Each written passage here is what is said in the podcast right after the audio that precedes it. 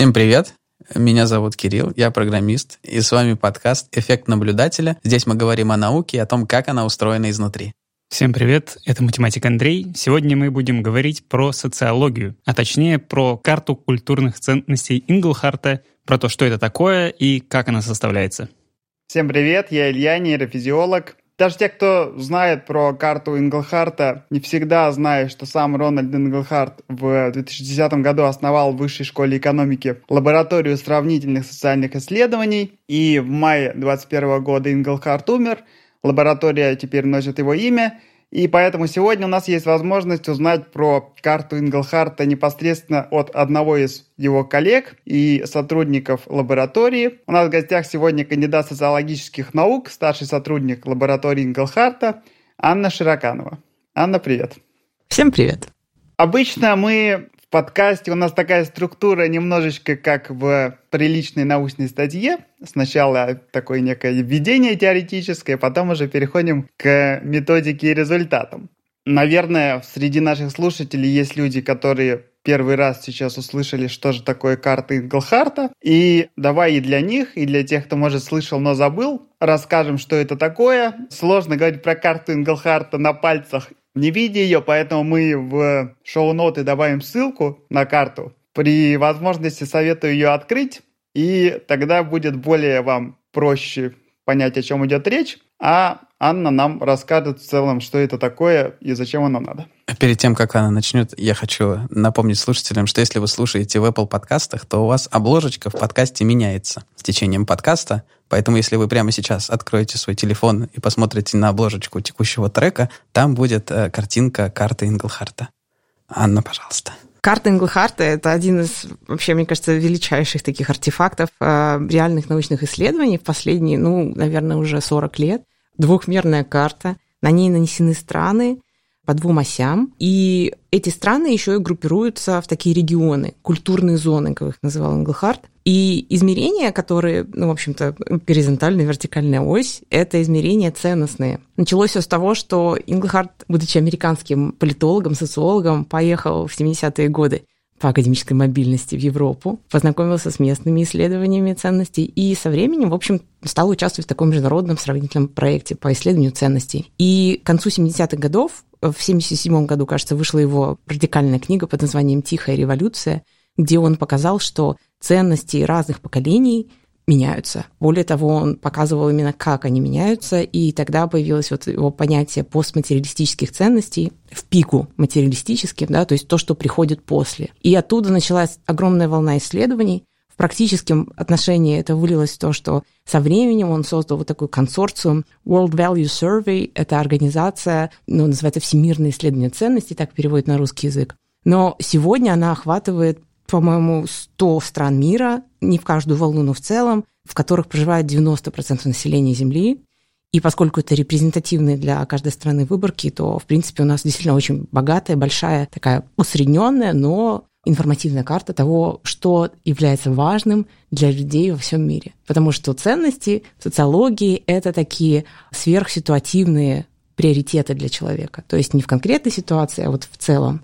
И есть очень разные подходы к измерению ценностей, но вот инглхартовский подход, он действительно стал популярным. Он, э, я не знаю, насколько широко используется в индустрии, в организационных каких-то исследованиях, но в науке это такое сильно общее место в хорошем смысле слова. И если вы посмотрите на эту карту, то увидите, что вот эта горизонтальная ось, а в таких работах, в социальных науках, по крайней мере, горизонтальная ось – это та, которая объясняет большую долю разброса разных ответов. Вот эта ось показывает два полюса ценности выживания и ценности самовыражения. Это такие ценности, которые тоже Инглхарт концептуализировал, как он узнал, какие они. Он придумал вопросы. Эти вопросы коррелировали друг с другом очень хорошо. Более того, они отрицательно сильно коррелировали вот по этим двум полюсам. И, в общем-то, его теория как раз состояла, основной тезис его теории, называется пересмотренная теория модернизации, состоял в том, что когда экономическое благополучие в стране и гарантия физического выживания, то есть отсутствие войны, отсутствие насилия, преступлений, позволяет людям вот жить и развиваться, у них меняются приоритеты в жизни. Такая, казалось бы, здравая мысль, кто-то бы сказал, да еще Маркс об этом говорил. Но, в общем-то, Инглхарт не просто это прописал, но и показал, что действительно в странах, где безопасность и выживание гарантированы, новые поколения ценят другое. Более того, он показал, что мы примерно понимаем, что они начинают ценить, как меняются эти ценности. И это вот самое большое измерение ценности выживания, самовыражения. И второе измерение, которое он тоже там учитывал, оно меньше объясняет дисперсии между странами, но тоже очень важное, это традиционные ценности и то, что называл рационально-секулярные ценности.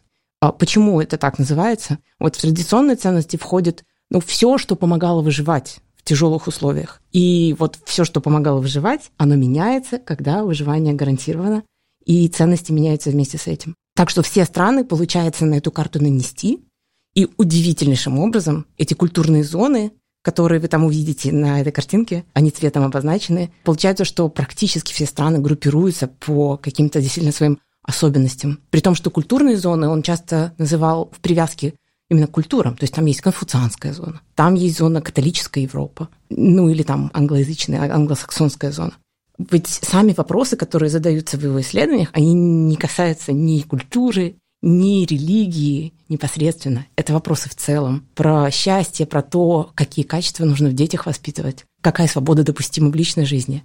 И это поразительно. Мы сейчас еще подробно про ценности поговорим. Я только хочу спросить, то есть Инглкарт, получается, сразу задумывал это исследование как именно не только пространственное, но и временное, да? То есть он сразу хотел оценивать на будущее, как будут изменяться эти ценности в разных странах? Ой, ну это классный вопрос. Я, честно говоря, не знаю, как он там придумывал, но так вышло, и мы сейчас имеем открытые массивы данных по опросам, начиная с 1981 года. То есть это такой тайм-сириес на 40 лет там, от 8 и больше стран, которые участвуют в этих опросах, начиная с 80-х годов. И сами исследования, всемирные исследования ценностей, они проходят, ну, примерно раз в 5 лет. Не все страны в них участвуют каждый раз. А в какой-то момент много усилий у консорциума ушло на то, чтобы охватить те страны, где местные правительства не готовы тратить деньги на такие исследования, поэтому какие-то волны там будет много африканских стран, азиатских стран, которые победнее, но до этого как бы наоборот были мало исследованы. У нас очень много исследований по странам Европы и совсем не так много по африканским. Поэтому, да, сейчас доступны большие временные ряды, которые как раз-таки тоже мои коллеги активно исследуют. Да, мы сейчас, наверное, как раз подробнее перейдем к тому, как непосредственно карта составляется и таким методическим деталям. Я только хочу немножечко, наверное, поглубже прояснить, что мы понимаем под ценностями, то есть перечислить буквально там по пальцам что мы понимаем в ценностях выживания, ценностях самовыражения, в традиционных и секулярно-рациональных. То есть это интуитивно, наверное, понятно, но там же много прямо на сайте перечисляются, да? Угу. Давай конкретизируем, что мы понимаем под ними. Хорошо. Я вообще согласна лучше всего посмотреть на сайте. Но так э, в целом, о чем эти вопросы? Какой метод получения информации? Это традиционный опрос социологический. По месту жительства случайным образом приходят, и задают вопросы. Вопросов э, в самой анкете очень много, их там более 400, поэтому, ну, есть определенный шум в этих данных, но удивительные закономерности прослеживаются, поэтому, в общем-то, это работает. Обычно какие вопросы мы имеем в виду, когда говорим о ценностях выживания? Ценности выживания предполагают, что приоритет респондент отдает экономической и физической безопасности. Ну, то есть, если, например, перед ним поставить выбор, вы хотите больше не знаю, свободы слова или экономической стабильности, он скажет, я хочу экономическую стабильность в первую очередь, и вот это будет такой приоритет. Также к ценностям выживания относится важный этноцентризм и там гордость за свою страну, такая вот ценность. Для ценности выживания характерно низкое доверие к незнакомым людям. Это такие сообщества, где как бы опасно доверять чужакам. И поэтому все доверие концентрируется среди тех, кто является вашими родственниками, друзьями. И здесь есть поразительные экономические следствия. Ну и, конечно, в таких обществах с высокой важностью ценностей выживания низкая толерантность ко всему непохожему, ко всему новому. Ну и, соответственно, ценности самовыражения. Туда уже относится и большая толерантность ко всему новому, и важность качества жизни, то есть удовлетворенностью жизнью – Сюда же относится и важность субъективного благополучия, когда людям нравится, как они живут, они удовлетворены жизнью, они счастливы. А также, что отличает именно такие общества, для людей важно участвовать в общественной жизни, участвовать в принятии решений, даже на работе. Они доверяют гораздо шире, вот этот круг доверия простирается даже на тех, кого они не знают. И об этом есть, наверное, вы, может быть, даже слышали всякие анекдоты про жизнь в Швеции, когда там доверие совершенно незнакомому человеку может быть, потому что институты так хорошо работают. Ну и, в общем-то, туда же относится такая трансляция ценностей через э, воспитание, потому что в этом опросе есть даже вопрос, что бы вы хотели воспитать в детях. Все нужно выбрать несколько вариантов. И вот если, значит, важность воображения, независимого мышления, вот это тоже относится к ценностям самовыражения. Ну, это вот одно измерение, самое главное. А ко второму, там, где традиционные секулярно-национальные ценности, туда относится важность религии, там есть разные вопросы, но в целом так. Важность того, что дети должны быть э, послушными, религиозными, в отличие от того, чтобы быть там независимыми, самостоятельными. Уважение к власти ценится, и вот национальная гордость, и, в принципе, какая-то такая определенное отрицание возможностей каких-то личного выбора в частной жизни, скорее так. Ну и, соответственно, там, где секулярно-рациональные ценности, меньшая важность религии, большая важность независимого мышления, важность свободы частной жизни. Ну и, в общем-то, как-то вот так они растягиваются по этим полюсам. Причем, что важно, казалось бы, что такое перечисление довольно разные сферы, как они вместе складываются. Это большой спор, и, значит, к Инглхарту там писали ему критику, на что он отбивался, что вот действительно все это вместе про разные спрашивают, но оно вместе работает, и как совокупность этих ценностей удивительным образом тоже много с чем коррелирует с какими-то внешними, не связанными с ценностями переменными. Как на уровне стран, ну, прежде всего, так и на уровне самих респондентов самих индивидов. То есть коррелирует в плане там социально-экономического вообще устройства всего общества, да, каких-то более глобальных на уровне общественной жизни показателей? Ну, можно и так сказать. А, например, в его последней книге, которая в этом году вышла, он очень интересно рассуждает о том, к чему движется. Но он говорит о развитых, о богатых странах, потому что он, э, значит, анализирует такой тренд. Долгое время в социологии и в социологии религии считалось, что значит, все страны, когда у них экономический рост произошел после Второй мировой войны, там интенсивно началась секуляризация, то есть снижение важности религии и так далее, кроме США. США это такой был форпост религиозный, очень много религиозного населения, и вдруг по разным э, данным оказалось, что снижается эта доля религиозного населения в США, что произошло, почему мы лишились этого исключения. И оказалось, что, опять же, в соответствии с его теорией, просто потому что очень много людей уже выросло в таких безопасных условиях, эти традиционные нормы, которые часто связаны с религией, им на смену приходят другие. И вот там он рассуждает, куда идет развитый мир. И как один вариант он предлагает североевропеизацию и смотрит на различные характерные для стран Северной Европы черты. Очень много, например, они тратят на благотворительность, на помощь другим странам. Очень большое доверие, хорошие институты, низкий уровень социального неравенства. И как другой ориентир для вообще развития всего мира, он смотрит на китаизацию. То есть такой другой же путь, более там, авторитарный, где доверие тоже по-другому развивается и так далее, и так далее. Но если отвечать более конкретно, с чем связаны вот эти ценности? Конечно, более высокий уровень ценностей самовыражения в более богатых странах, но мне кажется, что Инглхарт пытался дальше пойти, чем просто объяснять через э, экономический рост. И здесь он такой парадокс Истерлина, если вы слышали, есть. Э, он как раз с ним полемизировал. Истерлин, это, по-моему, Нобелевский лауреат по экономике, но он показывал, что на примере США э, в какой-то момент, когда значит, рос ВВП, уровень субъективного благополучия у жителей тоже рос. Ну, все становятся богаче, счастливее, довольны жизнью и так далее. Но в какой-то момент ВВП продолжает расти, а удовлетворенность жизнью перестает она выравнивается такую, ну, в общем-то, постоянную. И вот он парадокс. То есть в какой-то момент богатство становится настолько высоким, что дальнейшее его увеличение не связано с улучшением субъективного благополучия.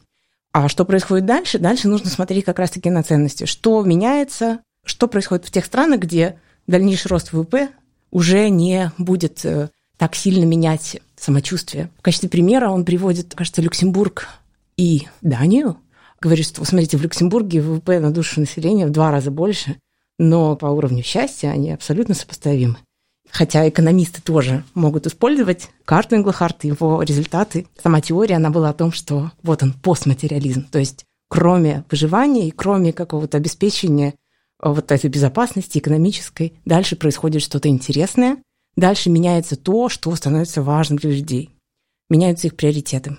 Я хотел было встрять с маленьким замечанием про известную границу среднего дохода, после которой жители гораздо более активно начинают требовать участия в политической жизни, какого-то представительства, и думал, что, наверное, с этим связано, что вот они наконец стали богатыми, а развитие демократии за этим не поспевает. И хотя экономическая ситуация улучшается, кажется, что теперь надо развивать какие-то другие аспекты участия людей в политике. Но мне кажется, пример с Люксембургом и Данией как будто бы чуть-чуть это опровергает, что там есть что-то еще, да, я тоже хотел в какой-то момент встрять и сказать, что когда мы про северные страны, что там типа в сторону социализма и все такое, но мы-то здесь на самом деле говорим даже про какие-то более общие какие-то понятия. То есть это именно движение в сторону каких-то ценностей. И это не обязательно я не знаю, это вопрос, обязательно или нет, это демократия или не демократия, это уже, наверное, немного другие вопросы, насколько из ценностей вытекает политический строй, но это, наверное, немного другое, да, что, что мы рассматриваем ценности ну, действительно, людей. это немного другое, но, как вы отметили, в общем, потребность в участии в общественной жизни, подписание петиций, все это скорее ассоциируется с демократией. И у демократии очень много есть там, форм и прочее, но, конечно, нетрудно заметить, что значительное количество значит, стран с высоким э, долей населения с ценностями самовыражения, постматериалистическими ценностями, это развитые демократии. Это, конечно, связано, потому что для этих стран, для большинства жителей их, важным является там, свобода слова, а, участие в управлении, в общем-то, ценности, которые близки именно демократическим режимам. Но вот Люксембург и Дания еще тут э, слон немножко в, в, в комнате стоит. Я три года провел в Люксембурге, поэтому мне каждый раз очень приятно слышать слово Люксембург. Всем, кто в Люксембурге, привет. Хорошая страна, маленькая, приятная. И там есть центр исследований счастья. Да? Да. Ой, замечательно. Самое место. Да, действительно. Еще, если, кстати, смотреть вот на карту Ингелхарта, то бросается в глаза, что между двумя этими измерениями, по которым мы откладываем точки, как бы совсем корреляции нет, иначе бы это было все бесполезно.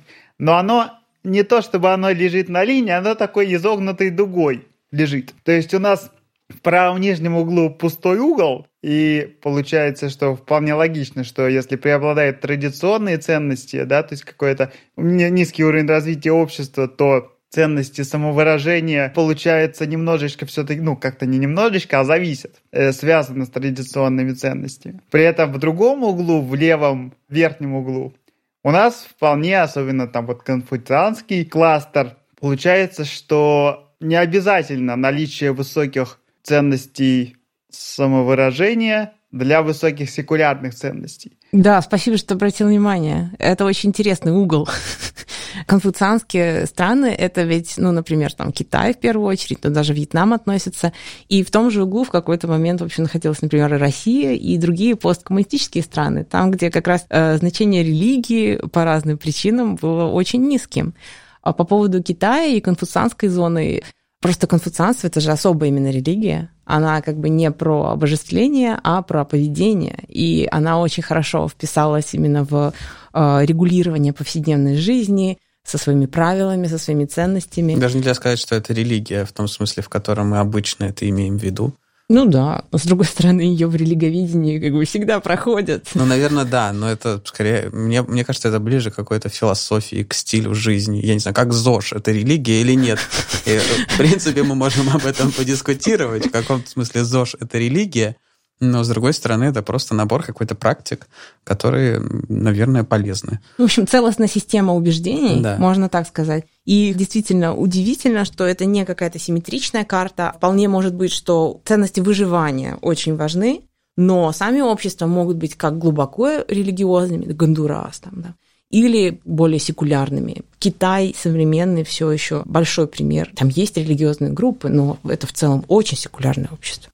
Ну, то есть там религия как бы заменена чем-то альтернативным. Институтами. Да, вот да, э, в принципе, да, я бы так сказала. И если вы посмотрите тоже на карте, в версиях, например, 90-х годов, там вот пунктиром такая ex-communist, то есть такая зона.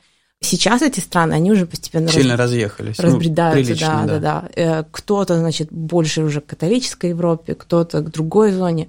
Это прям видно, да. Удивительно, что не очень много времени прошло, а на вопросы отвечают на эти, и ценности, в общем-то, меняются довольно резво.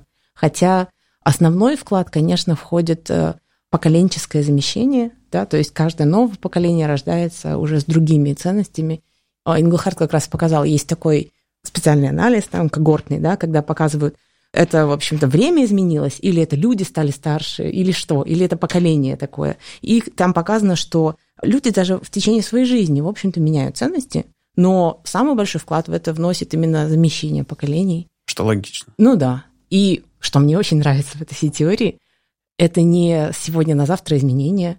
У Инглхарта получилось, ну, по крайней мере, на мой взгляд, достаточно убедительно показать, что изменения, которые происходили, не знаю, 30 лет назад, они сегодня важны, потому что те люди выросли.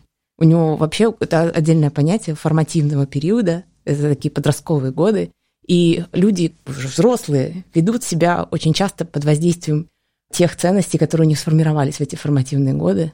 Так что, в общем-то, это ну, интересная очень теория, которая объясняет, как сегодняшняя реальность, когда уже все изменилось, как она вот связана с тем временем, да, я тут еще скажу нашим слушателям, мы тоже повесим ссылку в описании, прямо на официальном сайте вот этого World Value Survey есть очень залипательное видео динамической карты Инглхарта, как с 81 по 2015 год меняется, и там, когда это накладываешь это на какие-то исторические события, понятно, что все это посткоммунистические, постсоциалистические изменения Восточной Европы, то очень-очень занимательно следить, действительно, как по этой карте разные страны перемещаются, и много там, да, можно делать выводов. Я правильно понял, что Китай близко к Эстонии там, по-моему. Поправьте меня, если я не прав. По-моему, к, я Литве, прав. К Литве. К Литве. Литве, простите. Потому что там у Литвы это как бы религиозная составляющая такая сильная, а у Китая конфуцианство это... Не совсем. Смотрите, там в левом нижнем углу это страны, где выживание не гарантировано, поэтому у них ценности выживания и традиционные. А в левом верхнем углу, ну не совсем в углу, но вот в, этом, в этой части находятся страны, где ценности выживания все еще очень даже важны. То есть там как бы не очень э, сладко жить, но они, тем не менее, больше тяготеют к секулярно-рациональным ценностям. То есть э, в меньшей степени там важны какие-то семейные традиционные ценности, в меньшей угу. степени важна религия. Ну и, в общем-то, даже если там подумать, а что такое, там, не знаю, там, советский строй, даже вот на бытовом уровне, понятно, что это общество, которое не было экономически процветающим, но во многом оно отличалось от традиционного такого общества, где там были патриархальные семьи большие, где нужно было, значит, там, как это, 3К, там, что там, киндер, Кюхе, э, Кирхе, да. Вот этого не было. Оно было по-другому. Там была партия, еще что-то. Но, в общем, в этом смысле страны постсоветские и постсоциалистические, они сильно отличались от тех, которые были равны им там по ВВП там, и по экономическому развитию, нравственно, морально. В этом смысле они отличались. И очень много работ написано о вакууме, о вакууме ценностном, который произошел э, в 90-е годы, потому что понятно, что для какой-то части населения это было освобождение, наконец-то, значит, пал там Советский Союз, но для очень многих, кто не был активистом, кто не участвовал активно в этой жизни, вдруг они, значит, лишились всех своих авторитетов, и это было очень тяжело переживать, и это видно, особенно учитывая, что это сопровождалось экономическим, э, таким очень сложным провалом и кризисами, все наложилось друг на друга. И даже есть такая работа у Инглхарта вместе вот с Эдуардом Панариным как раз на примере России, что это такой редкий очень случай, который наблюдается и подтверждается в данных. Вообще считается, что в разных странах этот уровень счастья, вот средний, он такой более-менее постоянный. И как раз поскольку проходили эти наблюдения уже по России, удалось зафиксировать огромное падение с этого постоянного уровня вниз, и потом оно уже со временем, только уже в конце 90-х, 2000-х годы возвращалось на тот прежний уровень.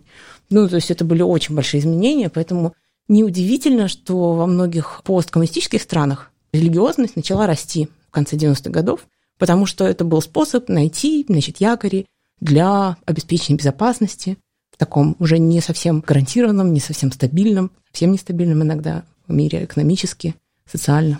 Так что это такие процессы, которые идут и в одну сторону, и в другую. И в этом, например, отличие этой пересмотренной теории модернизации от традиционной, которая, конечно, говорила, что вот есть одна дорога, надо по ней идти, всем развиваться, наращивать экономические мощности, и тогда, значит, вы пойдете по дороге прогресса.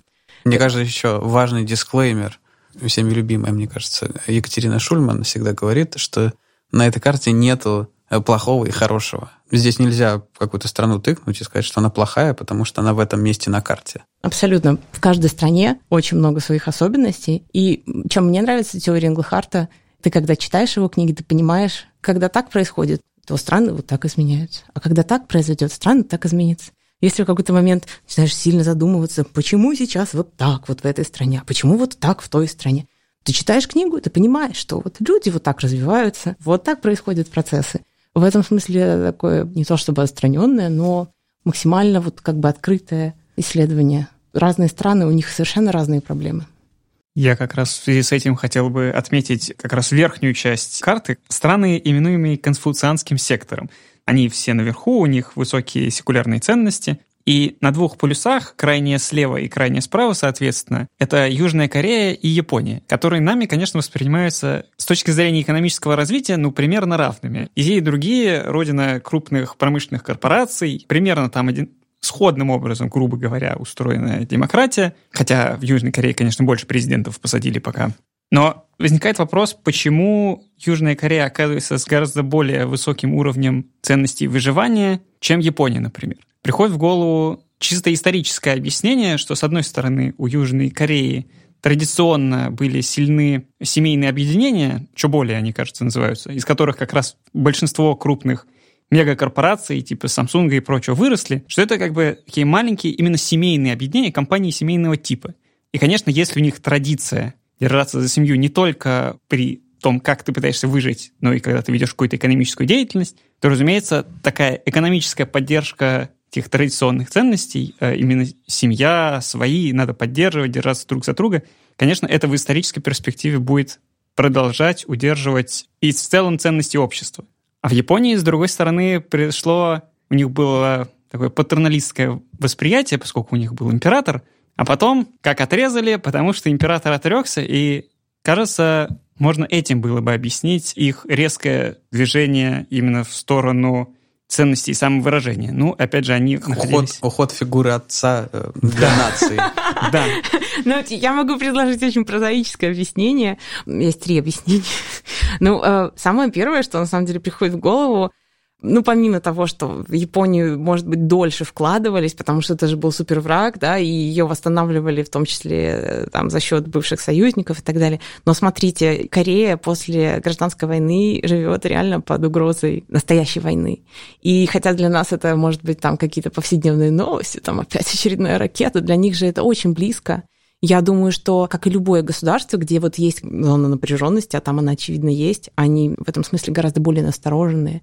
И помните, ценности выживания, они как раз-таки в том числе про то, что, значит, нам нужно строить обороноспособность страны, нам нужна сильная экономика. Я думаю, у них вот этот фактор, ну, очень сильный, даже если нам кажется со стороны, что, о, такие похожие страны. В этом смысле любопытно, что Израиль ну, суперсовременная страна занимает на карте прям ровно центральное положение. Да. Что там очень много противонаправленных факторов. Да, соглашусь. Ну, может, это связано с тем, что, во-первых, страна отчасти построена на иммигрантах, и когда э, евреи начали с разных континентов приезжать в Израиль, это такое очень гетерогенное общество. А с другой стороны, конечно, это большой вопрос, какая это культурная зона? Это культурная зона из одной страны, и она как раз действительно посерединке. Видите, такая концепция именно зон, она не на все вопросы может ответить, но на многие. Да, то есть что-то мы узнаем о странах, глядя на эту карту, но что-то, чтобы объяснить внутри этой карты, нужно смотреть детально уже на сами страны. Да, да, там есть вопросы. Почему Индия так близко к Польше? Удивительно, но так оно и есть. По поводу Японии я еще могу добавить, у нас коллега Пламен, он в Японии сейчас постдок, и у него несколько исследований как раз-таки с фокусом на Японию. Он недавно поражался, он говорит, почему все в Западной Европе считают, что японцы это коллективисты, они страшные индивидуалисты. Это вообще другое измерение. Так что, может быть, мы просто на самом деле еще и не все знаем, и есть много исследований внутри региона, и, конечно, изнутри региона понятнее вот эта разница между странами. Это, может быть, просто со стороны кажется, что как бы похожие черты. Когда мы говорим про какие-то большие страны, типа Америка, Индия, Китай, Россия, Германия, то положение на карте это такая средняя температура по больнице. Особенно ну, в Штатах, где из-за сильного федеративного строя штаты разные прям очень сильно различаются. В Индии то же самое, понятное дело. Угу. Ты упомянула Индию, что она там рядом с кем? С Польшей. что Индия, она же супер разная, да, по штатам, и Америка. Не было ли попыток как-то, может быть, большие страны разделить на какие-то более мелкие категории, или как-то вообще этот вопрос как-то вот он обсуждается? Брайтон-Бич, чтобы там было отдельной точечкой островом? да, отличный вопрос. И он, очевидно, естественным образом вытекает. Да? Все страны, которые такие большие, такие многорегиональные, в них есть отдельные исследования. Я думаю, если покопаться, мы найдем что-то, что, по крайней мере, по частям в Соединенных Штатах будет их сравнивать. Другое дело, что они и внутри тоже не то чтобы одинаковые. Они, конечно, более похожи друг на друга. В России недавно вот наша лаборатория спонсировала такое большое исследование счастья. Мы сделали по-моему, около 50 регионов России с репрезентативной выборкой по региону. Такого не делал никто до этого. Так, чтобы это была не просто репрезентативная для всей страны выборка, да, а так, чтобы внутри региона. И удивительным образом, насколько я помню, коллеги выяснили, что например, Россия в отношении там, счастья, субъективного благополучия очень даже гомогенна. Гораздо меньше различий, чем можно было ожидать. И дальше коллеги выдвигали всякие гипотезы, что это было связано с особенностями миграционных потоков внутри Советского Союза, с традициями распределения и разными войнами, миграциями, что такое именно смешение населения произошло, что сегодня как бы большого, большой региональной разницы нет. А, но если говорить о странах типа современной Индии, наверняка, во-первых, есть эти исследования, а во-вторых, да, у них будут различия, но что здесь нужно помнить? Если мы говорим про отдельную страну, конечно, можно пойти в историю и сказать, да, она была же там Восточная Индия, Западная. Колония Индии, это же была не просто Индия, она была другая, поэтому понятно, почему вот эти регионы будут ближе там, к другим странам. В целом, этот вопрос, насколько люди внутри одной страны не похожи друг на друга больше, чем между странами, исследовался. И более подробные карты с стандартными отклонениями можно найти, насколько я помню, в книге у Криса Вельцеля «Рождение свободы». Она тоже была переведена на русский язык. Но в целом вот вы можете найти на сайте тоже информацию, что разница между странами в целом там в 5-10 раз больше, чем внутри страны. Казалось бы, мы очень разные внутри каждой страны, но вот если усреднять, то достаточно большие различия. Очень интересно услышать, как э, проходят опросы, как эти данные получаются. Среднее что по больнице мы измеряем? Потому что на карте по координатам отмечены какие-то числа, то mm-hmm. есть там какая-то шкала. Как эти 400 примерно вопросов превращаются в конкретные числа? Ну, вопросов всего, конечно, 400, но они о очень многом. И то, что мы видим там, это ну, десяток вопросов. Понятно, что там есть специальные методы, а в целом они не слишком сложные, они даже очень понятные. Там факторный анализ, метод главных компонентов используется. Вот много людей заполнило эти опросники. Угу. Это группа людей, допустим, страна, да. И как мы поместим эту страну, как мы поймем, что вот из этой кучи бумаги с ответами мы помещаем страну в эту точку на карте. Ну, то есть, смотрите, вот у нас есть 10 вопросов, и если вы делаете факторный анализ на них, то мы смотрим на матрицы корреляции между ними, то есть насколько похожи люди отвечают. Один и тот же человек отвечает на разные вопросы. Здесь два, наверное, таких принципа, что, во-первых, мы должны найти, всегда это такая задача исследовательская, найти совокупность вопросов, которые бы с разных сторон охватывали какое-то явление, какой-то концепт, который мы не можем замерить напрямую. И если получается найти такие вопросы и их можно выстроить фактор, сам этот фактор по себе может быть однонаправленным или двунаправленным, как в данном случае. То есть у нас, с одной стороны, ценности выживания, с другой стороны, ценности самовыражения. Когда у нас уже есть этот фактор, и мы имеем данные по какой-то стране, можно посмотреть, где в среднем находятся жители этой страны по, э, по этому фактору. Давайте немного поясним нашим слушателям, что такое факторный анализ. У нас тут есть, конечно, настоящий математик, но он математик слишком высокого полета, чтобы такими мелочами, как статистические методы, заниматься, поэтому я как биолог и тоже с некоторым бэкграундом в области статистики постараюсь по-простому объяснить. В случае построения карты Инглхарта спрашиваем у людей много-много вопросов и каждому человеку присваиваем баллы условные после обработки этих опросников. И в табличке в нашей против каждого человека стоит много-много циферок в каждом столбике. То есть каждый объект у нас описывается огромным количеством параметров. Но нам неудобно работать с э, сотней или двумя сотнями параметров, а нам хочется, чтобы их было немного. С другой стороны, это избыточно, и никакой информации нам 200 этих параметров не дает. Потому что, скорее всего, очень много этих параметров друг с другом связано, то есть, говоря языком математики, коррелирует. И факторный анализ нам позволяет взять и те параметры измеренные, которые очень сильно с друг с другом коррелируют, объединить в какой-то искусственный параметр, который называется фактором, и другие параметры объединить в другой фактор. И эти факторы друг с другом не будут связаны. Соответственно, у нас какие-то будут факторы, связанные с отношением к семье, какие-то с отношением к государству, с отношением к религии и каким-то другим важным глобальным частям устройства общества, которые будут в не очень сильной степени зависеть друг от друга. И один из э, таких подразделов факторного анализа – это метод главных компонентов, который нам позволяет оставить только те параметры, которые действительно вносят важный вклад в общую картину, а те параметры из этих там двух сотен, которые почему-то слабо коррелируют с нашими факторами, то есть они и вклады какого-то значительного в общую картину не вносят, их мы можем опустить. Вот в случае карты Ингелхарта такой факторный анализ позволяет оставить два только фактора. Один – это традиционные или секулярные ценности, а другой – ценности выживания и ценности самовыражения. И с такими двумя уже факторами удобно работать, потому что их можно нанести на координатную плоскость и довольно наглядно построить нашу карту. А выбор этих вопросов, он един там для всего мира Да. или нужно его адаптировать? То есть О, он- это вообще обалденный вопрос, потому что это прямо столько копий было сломано. Можно ли задавать одни и те же вопросы людям во всем мире? Одинаково ли люди понимают одно и то же во всем мире? Одинаково ли они понимают, что такое счастье? Что такое счастье, да. То есть это уже такие немножко философские, может быть, Ну, вопросы. А у меня еще туда же вопрос, а этот опросник, он с годами меняется?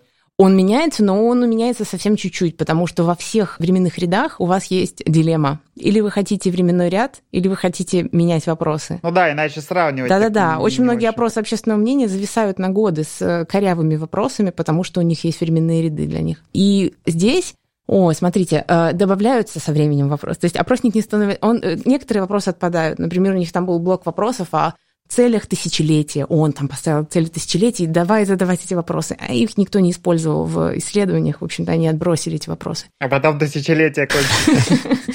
Э, Да. Ну, а потом они добавили какие-то другие новые вопросы. Например, вот а, в вопросах про доверие добавили ряд вопросов. То есть э, где-то 50 лет назад темой доверия не так занимались сильно, как сегодня. Там два основных вопроса были. Вы считаете, людям в целом можно доверять или нельзя быть слишком доверчивым, надо быть осторожным? Вот такого рода были вопросы. А сегодня, значит, там уже, значит, шесть вопросов. Можно ли доверять там, членам вашей семьи, друзьям? А можно ли доверять людям, которые вы видите первый раз? А вы бы доверяли людям, которых вы никогда не встречали? А, там, а людям другой национальности и так далее? То есть какие-то вопросы развиваются, но это, конечно, проходит через отбор, через... там всегда есть конкурс, мотивация, значит, почему вы хотите эти вопросы, как это связано с уже существующей теорией и так далее. А как они проводятся по всему миру, это большое приключение, и здесь есть целая прямо отрасль науки на пересечении индустрии и, в общем-то, исследований, потому что просто так никто не будет переводить э, вопросы на другой язык и давай, собирай данные. Так не делается. Есть э, большой раздел методов, они больше такие психометрические, которые связаны с эквивалентностью разных вопросов. Это называется measurement invariance. И где-то в 70-е годы это началось, но э, сейчас очень активно используется. И, в общем-то, тоже перепроверка со всем этим кризисом воспроизводимости научных данных и так далее, перепроверка идет, очень глубокая проверка того, понимают ли люди в разных регионах мира эти вопросы схожим образом. К счастью, это можно оценить с помощью математики и статистики. То есть мы можем хотя бы смотреть на там, ошибки, которые не объясняются этими факторами, складываются ли наши вопросы в факторы так, как мы ожидали, во всех ли странах это похоже происходит или нет. И здесь тоже есть ну, очень жаркие дебаты идут, можно ли так делать или нельзя. И есть такие консерваторы, которые говорят, мы не можем вообще сравнивать даже среднее значение чего-либо в двух странах, пока мы не доказали, что люди воспринимают похожим образом эти вопросы. А другой лагерь говорит, у нас есть работающий инструмент, посмотрите, как он классно коррелирует вот здесь, вот здесь мы можем предсказать это, это, да, это. Да, да, предсказательная модель-то да. работает, то ага. есть это наверняка полезно, то есть почему нет тогда не делать да, этого? Да, да, да. И вот в споре рождается истина отчасти, потому что как бы есть академические дебаты, а есть очень там policy и всякое применение, и каждый берет то, что хочет. Так, и как же вот, например, новая страна, угу. как это все происходит? То есть это чисто академическая вещь или академия? Потому что я уверен, что эти опросы, наверное, и индустрии тоже интересны. Интересно, но их очень сложно провести, потому что во всех этих опросах WVS это не единственный такой кросс-страновой опрос. Например, Россия еще участвует в European Value э, Study, участвует в European Social Survey, и часть из них требует очень много качества именно сбора от своих, тех, кто их реализует. Конечно, там есть методика, как именно должен интервьюер прийти на, в общем-то, место жительства, как он отбирает, с кем он хочет поговорить, там есть тоже ну, совершенно случайная выборка должна быть. Дальше что происходит? Если никого нет, он должен вернуться туда же через неделю, повторные визиты. Это понятно, что не каждая компания может обеспечить, да, чтобы это было качество. И там есть, конечно, несколько этапов проверки, приходили ли к вам и так далее, и так далее. И понятно, что очень большой интерес у академии к таким исследованиям, но и у государств бывает. Бывает так, что какой-нибудь фонд в одной стране может э, спонсировать эти опросы для каких-то более бедных стран. Это нередкое явление. Ну и в целом, конечно, нужно очень много контроля за качеством, потому что как бы провести опрос можно, но если он проведен некачественно, вы потом будете просто огребать полный, потому что ответы будут в разнобой, данные будут себя вести не так, как мы предполагаем, они не могут себя вести вообще из рук вон иначе. И, в общем-то, есть такие непослушные страны. Если вы их посмотрите там на какой-нибудь диаграмму рассеяния, они будут где-нибудь в углу, потому что там, значит, все ответы, видимо, заполнили на коленке члены каких-то нескольких семей. Такие э, результаты отбраковываются. Поэтому, когда какая-то новая страна включается в исследование, если на ее языке анкеты нет, то там идет двойной перевод. Сначала, значит, несколько человек переводят там с мастер-анкеты, с английского на язык носителей, потом обратный перевод идет, все сложные какие-то места проговариваются. Вот. Иногда страны добавляют свои вопросы какие-то в эту анкету. Еще более пухлой становится. Я могу себе представить, как светская страна, ей интересно, кто жители, потому что государство это вся тоже полезная информация для будущих выборов и всего такого. А есть страны довольно закрытые, мусульманские страны, где это не так просто, и даже для государства, мне кажется, это не так просто зайти в каждую семью, в рандомную какую-то да, случайно конечно, выбранную да. семью, чтобы она заполнила опросник. Я так понял, что вот в последних итерациях карты это было одно из больших как бы дополнений, это часть мусульманских стран. Угу. Да-да-да, в 2010 около того года. Ну, я думаю, что это огромная работа прежде всего, организационная, потому что наверняка в каждой стране просто своя какая-то схема есть. Это могут быть договоренности с местными министерствами или с какими-то высокоуважаемыми университетами.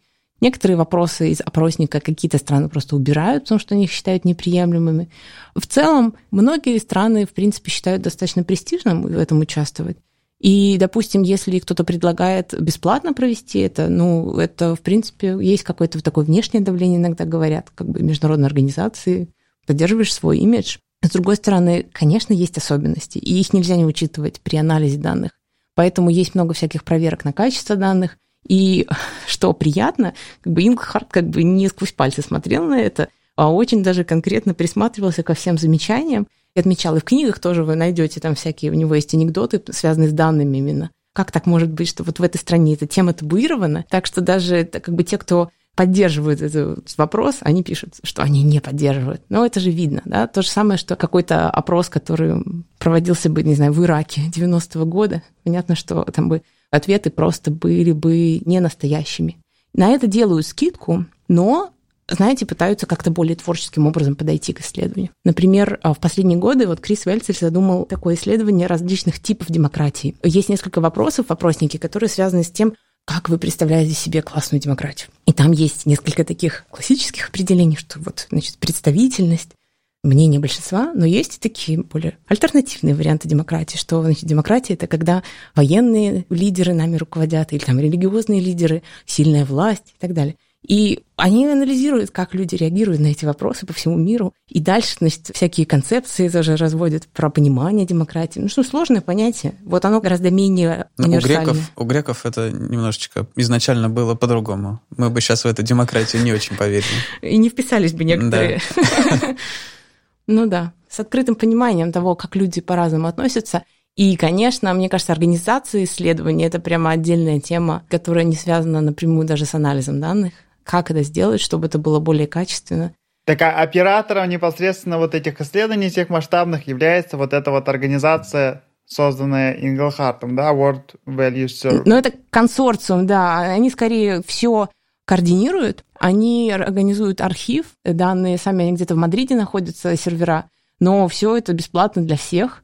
И у них отличный сайт, там есть переводы всех опросников, там можно онлайн-анализ какой-нибудь замутить прямо на сайте. Но финансирование ищут отдельно по каждой стране. Кстати, тоже на сайте есть вся информация там, об основных исследователях по каждой стране.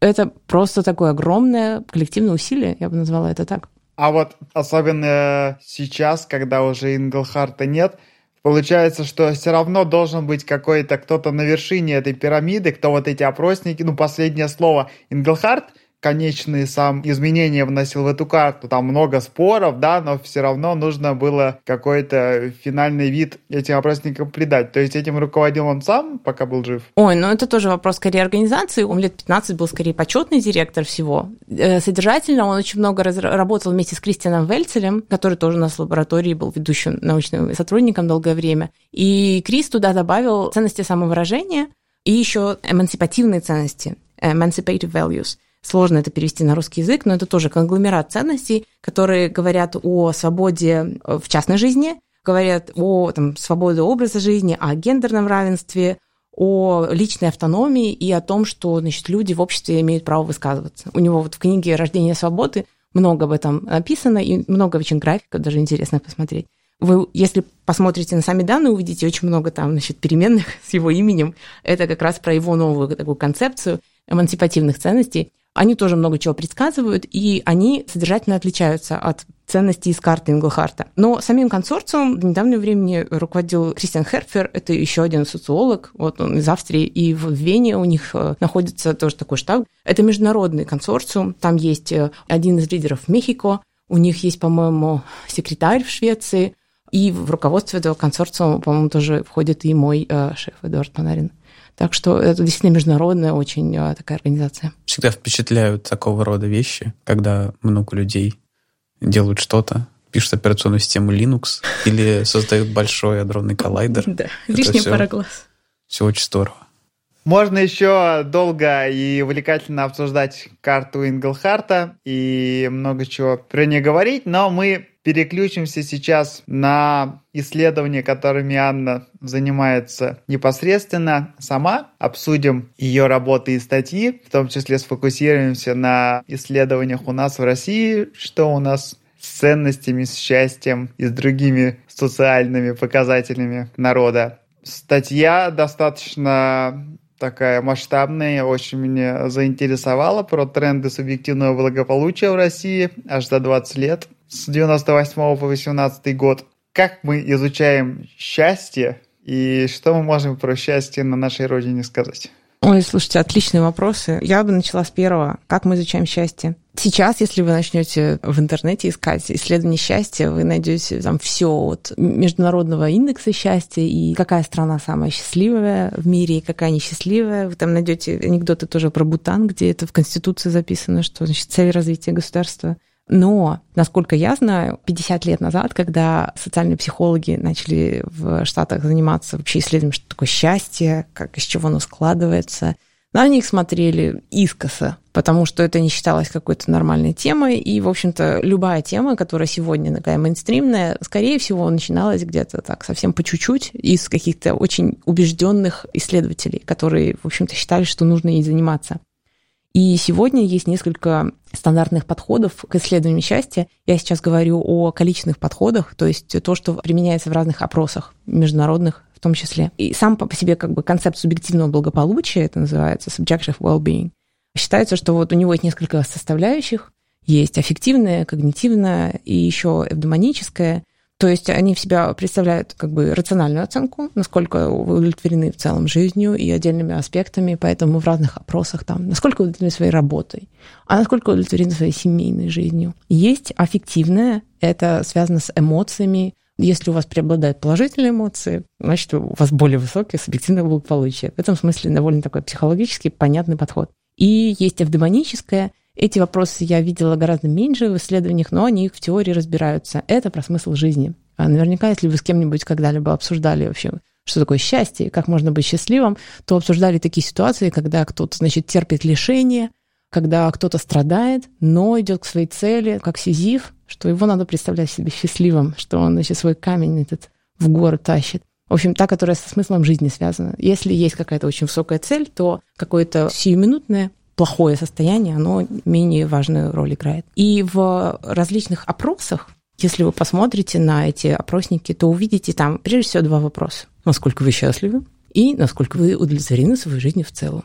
И у них тоже свои характерные шкалы. Опять же, это наследие скорее того, как это впервые родилось. В некоторых опросах это будут шкалы там, от 0 до 10, где 0 совершенно несчастлив, совершенно не удовлетворен, а 10 совершенно счастлив, совершенно удовлетворен. В других это будут шкалы там, от 1 до 4, Совершенно нет, скорее нет, скорее да. И вот комбинируя эти два вопроса, всего лишь два, на самом деле для какого-то большого концепта это не очень так, чтобы достаточно. А комбинируя их, очень много всяких интересных исследований было проведено. Можно их оба использовать как индикаторы субъективного благополучия, то есть моделировать как зависимую переменную. Можно их использовать в совокупности. У Инглхарта, кстати, тоже такой индекс был. Складывал их буквально и потом использовал. Можно их исследовать как две разные сущности, потому что если мы говорим о счастье, то вот это такая более эффективная составляющая, какие-то, может быть, кратковременные эффекты на него будут больше влиять, а вот на удовлетворенность жизнью скорее какие-то накопительные эффекты, вот такой рациональные. Много разных теорий есть на этот счет. Но что, например, меня в статье интересовало, как я к этому пришла, э, мне очень хотелось знать, как там исследования, что они говорят об этом. И я обнаружила, что очень много есть исследований, которые задавали эти вопросы. Они их задавали немного по-разному. Они их задавали, понятно, своим выборкам. Это были разные исследования. Мне очень хотелось знать вообще, как они друг с другом согласуются. И поскольку у нас нет никакого бенчмарка, чтобы можно было сравнить, вот, насколько вот, вот это отличается от того, в общем-то, я подумала, как же это можно сделать, и просто собрала такую базу из тех исследований, которые, ну, у меня очень важный критерий был, чтобы это были открытые данные доступны, Кое-где это были полные базы данных, например, WVS, а кое-где это были просто публикованные частоты. Это уже просто посчитанные какие-то по всем данным значения.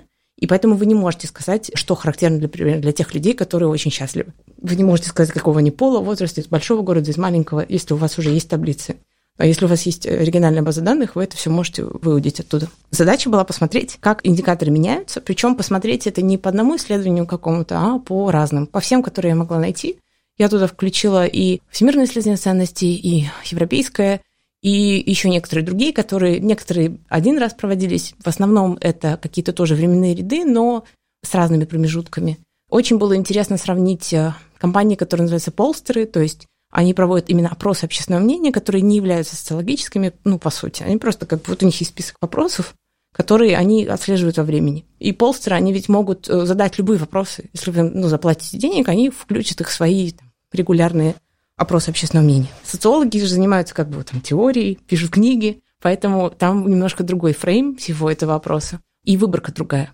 Поэтому было очень интересно сравнить. И, в общем-то, там получились такие как бы карты, не карты, графики, да, где мы видим, сколько вот людей называли себя в целом счастливыми очень счастливыми за эти 20 лет, и то же самое с удовлетворенностью жизнью. Потому что эти два вопроса, если фигурируют, то, скорее всего, они.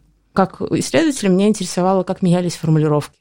Поэтому, наверное, как читателю вам может не очень интересно смотреть, как там вот это слово добавили, а вот это слово прибавили. Но мне, кстати, обратилось внимание, ты указала, что там разные бальные шкалы в разных были опросах, да, угу. и сильно меняет результаты четное или нечетное количество баллов да, в, в шкале. Да. Это прям такой любопытный результат, что если вы можете из пяти выбрать три, то есть нейтральный, Угу. А когда у вас там, от 1 до 10, то вам надо выбрать либо 5, либо 6, и это вас подталкивает к какому-то хотя бы решению. И причем у вас получилось, что если шкала нечетная, то есть есть нейтральное значение, то доля счастливых и удовлетворенных жизней будет ниже. Да, понятно, да. То есть, смотрите, если у вас есть эта нейтральная серединка, да, то ее многие выбирают, ее многие хотят выбрать. И здесь тоже огромный пласт исследователей, которые на основе экспериментов опросных, они приходят к разным выводам по поводу того, какую роль играть, сколько у нас должно быть этих делений шкалы. Понятно, что никто не любит цифры, когда вам говорят от нуля до 10, Угадайте, какие три цифры выбирают чаще всего, да? Это или 0, или 5, или 10. Кто бы мог удивляться? Но так, во-первых, не во всех странах и не на все ответы. Это вот одна крайность, когда у нас есть много цифр. А вторая крайность – это когда у нас есть все подписанные значения, допустим, четыре варианта ответа, и под всеми вы видите какую-то подпись. Человеку проще ответить на такие подписанные вопросы. Единственное, что считается, что когнитивная нагрузка все равно. Вы должны прочитать все эти лейблы, и если у вас все равно однотипные вопросы, вам надоест, мозг устанет. Но в целом там был замечательный совершенно случай, по-моему, в 2011 году одна и та же компания опросила свою, значит, эту регулярную выборку «Счастливы ли вы?». Пять вариантов ответа с нейтральным, а в другом случае только четыре, и разница там на 20%. На 20% больше людей, которые не удовлетворены жизнью. Они не говорят, что они счастливы. Так, по-моему. Ну, такой safe bet. Тоже очень странное, да, состояние, но тебе на всякий случай скажу, что я несчастлив. Наоборот, они говорят, «На- я скорее А. счастлив. То есть на 20% меньше людей, неудовлетворенных жизнью. Если четное количество, если четыре варианта ответа, то примерно на 20, по-моему, там процентов больше сказали, что они скорее счастливы. А, ну это замечательно, это Ну да. позитивно. Ну, да, может быть, это и социальное давление, но тем не менее. В целом, как бы вот на этой шкале от 0 до 10, как вы думаете, сколько в среднем ставят люди по всему миру? Вот на вопрос, счастливы ли вы? Шесть. Пять. Я думаю, 7. 7, да, действительно. То есть люди в целом, они, это, это ненормальное распределение, это вот оно скошенное. Люди счастливы. Это интересный такой случай. И да, субъективное благополучие очень-очень непослушная переменная, ее очень сложно предсказывать. Исследования, которые есть, они не очень много дисперсии этой могут Мне кажется, объяснить. еще достаточно сложно разделить то, как человек хочет, чтобы было, и то, как реально есть. То есть ты говоришь, что 7, потому что ты хочешь быть в целом достаточно счастливым, или потому что ты действительно счастлив на 7? Ой, это очень хорошие вопросы. Они среди тех, кто занимается опросами, хорошо изучаются. Есть очень много, как сказать, не совсем верных ответов, которые дают респонденты под влиянием различных факторов. Это может быть соглашательство, когда они думают, что они отвечают так, как от них хотят. Это может быть просто лень, когда, э, если это письменный опрос, они все на одну и ту же цифру обводят и так далее. Это может быть какой-то social desirability bias, когда мы отвечаем так, как мы думаем, вот прилично будет. Такие моменты стараются обходить. Например, часто такие чувствительные вопросы их задают с помощью не через личного интервьюера, когда человек приходит, а с помощью, например, каких-то компьютерных опросов. То есть бывают такие комбинированные опросы, где часть вопросов э, могут э, лично задать, часть через компьютер. А вот в исследованиях, которые это тестируют, они смотрят на разницу. И в, в чувствительных вопросах, там, где действительно какие-то такие моменты, которые вот, вот может быть так, а вот люди хотят, чтобы я ответил так, вот там, где человека нет, там, где интервьюера нет, чаще отвечают каким-то не обязательно желательным образом, да. Хотя, с другой стороны, если у вас есть живой человек-интервьюер, то с ним же интересно поговорить, поэтому готовность работать с живым человеком, она, ну, в целом выше. Приятно, с одной стороны, что к тебе пришли, с тобой поговорят, но, с другой стороны, это же живой человек, а как я перед ним буду выглядеть? Как-то странненько. Ну и еще третий, конечно, момент, если вам задают вопрос о счастье, может быть, сегодня все отлично, завтра все не так, а потом опять все отлично. Действительно такой, казалось бы, вопрос, как на него так можно ответить, и является ли это константой. Но исследования проводятся. Мне кажется, что это очень хороший вопрос по поводу того, что мы ожидаем от себя, потому что если возвращаться к этим индексам счастья мировым, там всегда, значит, Финляндия или Дания, самая счастливая страна в мире, но э, не то, чтобы вы выезжаете в страну, и там все веселятся, все бесконечно счастливы. Возможно, это тоже ожидание отчасти. Так же, как и, не знаю, мне кажется, восточноевропейцы любят немножко так даже такая бравада есть, что да, мы, мы не улыбаемся просто так. Мы прямо очень искренние такие, вот искренне. Это важно. Может быть, это связано и с культурным, что является культурной нормой, да? Это большие вопросы для, скорее, для кросс-культурных психологов. Они такие чувствительные к культуре, я согласна. Кажется, мы можем сказать по поводу счастья в России. Мы на семерочку или как у нас? А как там в среднем? Надо посмотреть статьи. А, можно сказать, что точно в 2000-х годах все шло в гору. И, конечно, теория модернизации сказала бы почему. Потому что вот доходы выросли, и появился там средний класс, и появилась свобода там, и потребительская, да, когда уже вот она экономическая безопасность, дальше какие-то возможности, свободы. Наша лаборатория появилась, в том числе на этот мегагрант, который на развитие науки тогда пошло, по-моему, 50 мега таких э, лабораторий открылось привлечение иностранных э, исследователей и так далее. Но вот тогда был большой подъем. А дальше там уже сложности, потому что вот кризис восьмого года экономический, да, он очень сильно ударил, и многие страны там было такое падение. И любые кризисы, они, конечно, бьют. До 2014 года там видно, что рост идет, потом, да. Ну, слушайте, там вообще такое противоположное движение, потому что экономически все просело, да, а эмоционально а, наблюдалось то, что мои коллеги-политологи называют ну, не то чтобы танцы, но танцы вокруг флага, это называется rally around the flag effect в политической науке, когда, в общем, все, значит, такие гордые, такие все радостные, очень многие, и поэтому, значит, счастье вот оно вверх полетело.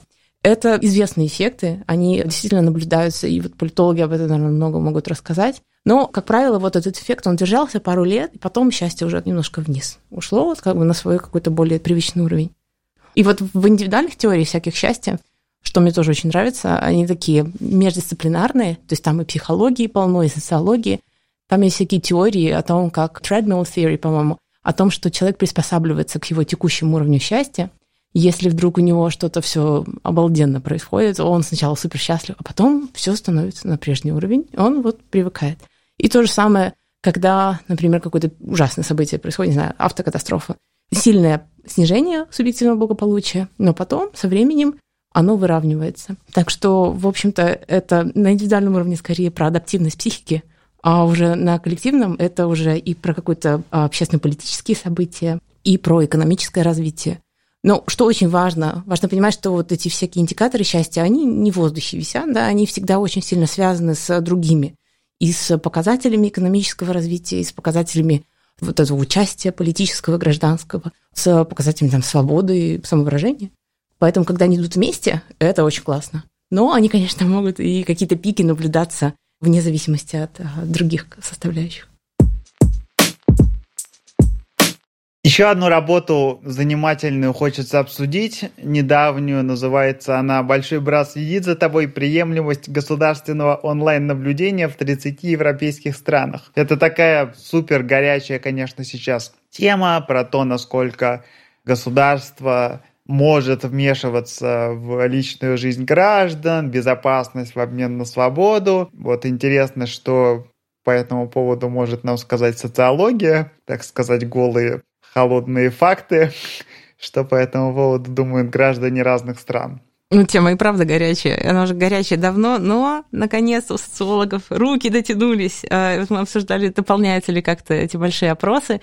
В 2017 году Европейское исследование ценностей добавило три вопроса про, мои коллеги называют это слежкой, да, или там наблюдение, то, что по-английски surveillance, вот эти три вопроса. Там вопрос есть, должны ли иметь право какие-то органы госбезопасности просматривать электронную почту. И еще там вопрос про всякие камеры наблюдения в общественных местах. Мы, в общем-то, с моей коллегой Олесей Волченко решили взять эти вопросы и посмотреть. Это не то, чтобы там rocket science, это не глубинные исследования, но очень интересно было, потому что впервые такие тоже большие сравнительные данные Европейское исследование ценностей появилось примерно тогда же, когда и мировое. Оно проводится раз в 10 лет только в Европе. И там, в общем, больше 40 стран участвуют. А какой это год был? 2017. 2017. Да, ну, так, относительно свежий. Интересно будет следующий постковида. Вот Ой-ой-ой. Ну, в общем, эти три вопроса, к сожалению, только три. Конечно, хотелось бы больше, но они классные в том смысле, что какие-то касаются именно общественной безопасности, другие касаются вот личного мира, да, и переписки есть все-таки тайна личной переписки, она свято блюдется во многих странах. И как бы теория могла бы вам сказать, я думаю, что вы, может быть, слышали, это же супер классные вообще дебаты идут уже, там, не знаю, 20 лет про прозрачное общество, про то, должны ли мы вообще все там сделать прозрачным, как бы усилить контроль, например, за какими-то лицами, принимающими решения, смотреть на их там декларации доходов, чтобы это был контроль не только там, значит, сверху вниз гражданам, но и наоборот, гражданский контроль, за всякими расходами государственного бюджета и так далее. у нас так много информационных систем, давайте использовать, да. И одна позиция такая супер оптимистичная, такое будущее утопическое, что да, все прозрачно, не надо ничего скрывать. И вот он, большой брат в прямом смысле слова, все про тебя известно, все эти, знаете, аргументы по поводу, если вам ничего скрывать, так зачем вы будете отказываться, да, это такой аргумент, что, мол, давай, покажи все, что у тебя есть. В то же время есть и совершенно другая теория, которая говорит о том, что человеку нужно свое личное пространство, которое свободно от государства. И нам было больше всего интересно посмотреть, как ответы на эти три вопроса на европейском континенте различаются, потому что в это исследование входит, например, Азербайджан и, допустим, Финляндия или там Эстония. Эстония такая супер интернетизированная страна, прозрачная, небольшая, низкий уровень неравенства. И, с другой стороны, там Азербайджан, где авторитарная страна, такая чуть ли не султанат, какие-то военные конфликты, то есть совершенно другая ситуация. И вот мы посмотрели на то, как люди отвечают на эти вопросы. И оказалось, что допустим, для общественных мест в основном все как бы готовы, да, действительно, давайте сделаем общественное пространство наблюдаемыми, пусть это будет контроль. И, конечно, вам в голову может сейчас прийти, что есть закон, а вот есть право применения, и они не обязательно совпадают. Это скорее тоже и философские, и общественные дебаты о том, где границы того, как много вот этого общественного пространства будет просматриваться. Просматриваться в том смысле, что можно будет идентифицировать личность, да, где человек был, что делал, в этом смысле, мне кажется, мы тоже присутствуем при таком эксперименте, когда там в Москве супер развита эта система распознавания лиц, которой еще нет, допустим, в Петербурге, и совершенно разные обсуждения этого происходят, потому что разная технологическая реальность. Ну, в общем-то, для больших городов это очень актуально по всему миру. Здесь нет никакого разделения по режимам демократические, недемократические. Очень много есть городов и стран, где вот эти камеры наблюдения просто вот везде, и они используются просто как часть повседневности для безопасности контроля. Иногда это работает, иногда нет, но, тем не менее, в целом в Европе граждане согласны, в том числе в России. Но когда речь заходит о свободе частной переписки, здесь мы уже видим другую картину. И к вопросу о том, как люди отвечают на вопросы, если вы посмотрите на карты, которые мы там приложили, ну, в принципе, я думаю, что там узнаваемые вот эти европейские страны, но вы увидите, что по ответам там а, достаточно высокая поддержка того, что даже частная переписка может просматриваться при необходимости а, в скандинавских странах, ну, в северных странах, лучше сказать, и в том числе в каких-то более неожиданных странах, там, странах Кавказа. Ну, Великобритания там тоже, то есть это тоже как Северная Европа, не очень ожидая, что Великобритания будет ближе к Северной Европе, чем к такой континентальной Западной Европе, там, Германии. Ну вот вопрос. В некоторых аспектах они как бы вот это все называется Северо-Западная Европа, как целый регион культурный. Но часто Великобритания, она сама по себе. У них там, вообще-то, свой режим, и как раз-таки тех же камер наблюдения просто колоссальное количество на душу населения. Почему Великобритания, здесь сказать мне сложно, но скорее нужно просто разбираться. Очень мало информации, к сожалению, только три вопроса. Мы решили посмотреть какие-то простые моменты по поводу населенных пунктов, пола, возраста. В общем-то, ничего особенного мы не нашли, но само по себе интересно. И коллега моя, она продолжила это исследование, со своей студенткой. И работа выиграла в этом году международный конкурс работ студенческих ассоциаций исследователей общественного мнения как раз-таки о том, как связаны ценности самовыражения с готовностью к тому, чтобы открыть доступ к своей там почте и к своим частным информации вот этим органам э, государственным. Вот мы вчера с Ильей тоже обсуждали это. Люди, которые не склонны открывать все вот эти данные, это люди, которые привержены скорее традиционным ценностям. Как я это понимаю? Потому что в той же США республиканцы скорее топят за то, чтобы ограничить это все. И когда мы видим какие-то новые там левые либеральные, уже почти социалистические какие-то, то благо для общее какое-то, оно становится выше блага личного. С другой стороны, это, мне кажется, ограничивает вот эту свободу личности. И тут интересная, мне кажется, такая дуальность получается в вот этих новых общественных движениях, что с одной стороны мы ставим выше себя какое-то общее благо, с другой стороны мы хотим быть уникальными снежинками. И в этом есть, конечно, небольшое противоречие. Я думаю, что здесь огромную роль играет доверие институтам. Мы не говорили сегодня про институты, но, в общем-то, если у вас есть э, уверенность в том, что никто не будет злоупотреблять этой информацией, что у вас есть общественный контроль за ее использованием. В этом случае можно, пожалуй, ожидать большей готовности участвовать в этом всем. Это то, как можно объяснить, например, большую готовность к раскрытию такой информации вот в северных странах. Если они уверены в том, что институты работают, страны тоже с более низким уровнем социального неравенства экономического, там спокойнее относятся. Для меня, как для программиста, это звучит просто как сказки. Люди витают в облаках. Это не просто программисты, программисты из России.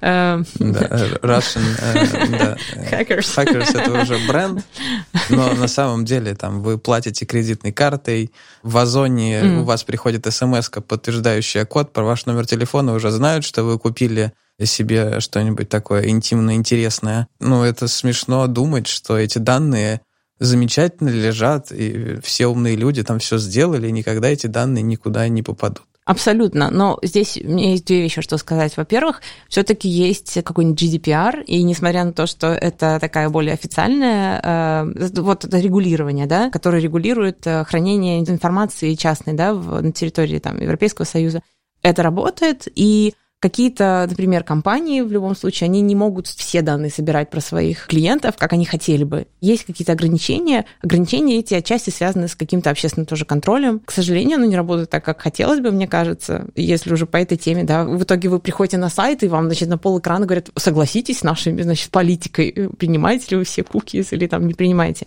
Вот она повседневность. С другой стороны, мне кажется, супер классная тема, что об этом думают программисты. Мы тут придумали немножко сотрудничать с JetBrains, и они в свой огромный этот опросник, ежегодный опрос своих пользователей, они вроде бы тоже добавили эти вопросы про surveillance.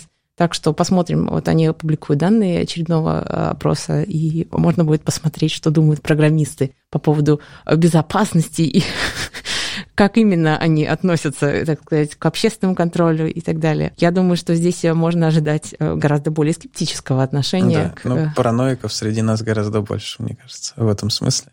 Мы, конечно, не в шапочках сидим, но думаем об этом немного по-другому.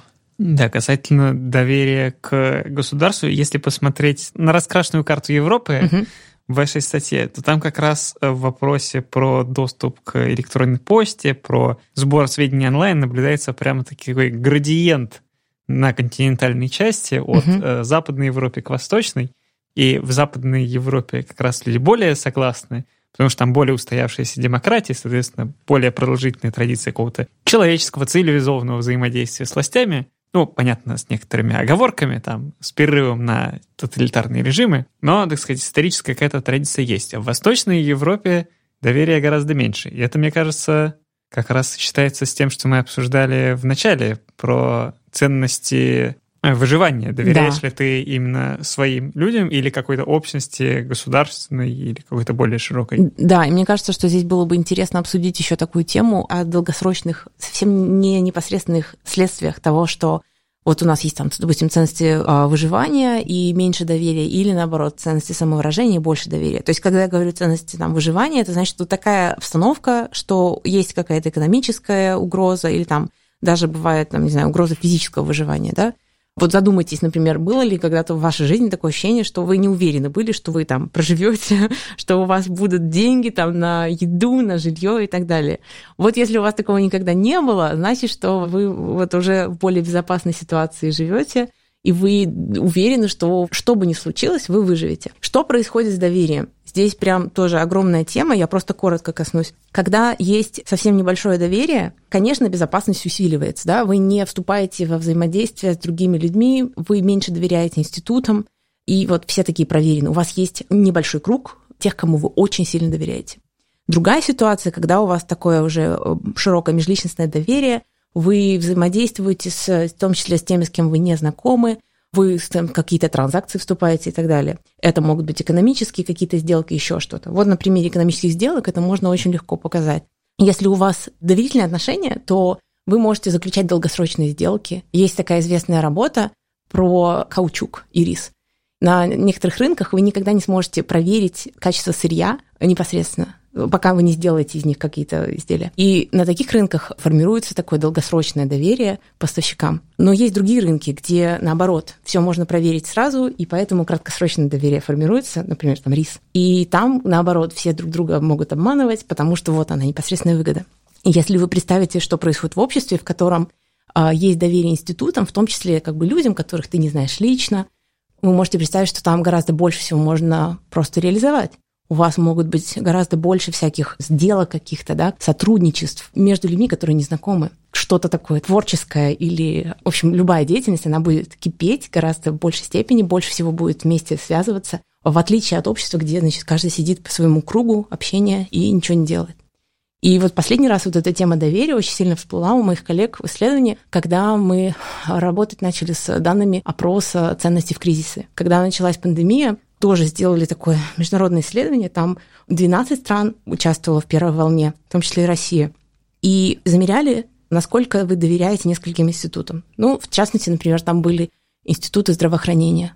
И оказалось, что в России очень низкое доверие таким институтам. И, в принципе, если год спустя мы уже можем посмотреть и как-то связать, например, там, с долей вакцинированных по странам, увидим, что в странах, где более высокое доверие институтам, не только здравоохранения, но и в целом, как бы вот этим государствам, там больше доверяют, там вакцинируются и так далее.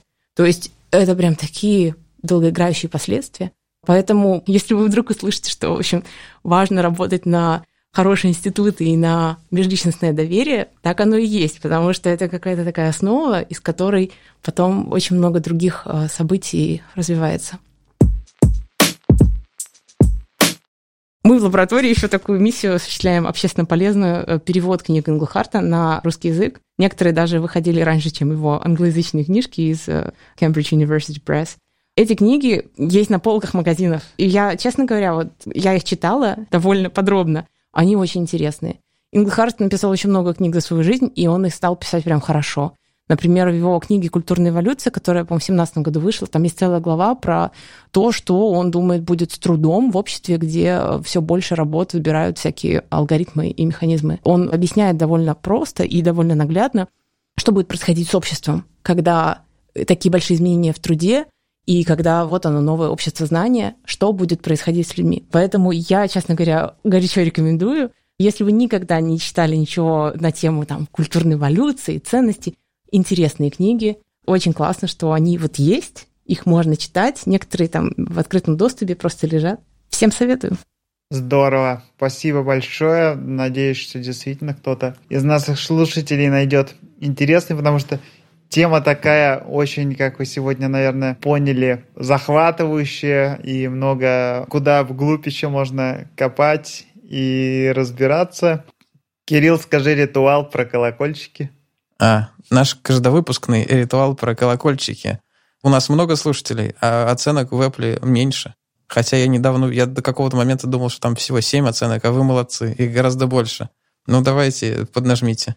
Приходите к нам обязательно в Телеграм-канал, задавайте вопросы. Мы э, там сидим, отвечаем на эти вопросы, и, в принципе, интересно пообщаться. Всем пока. Спасибо, пока-пока.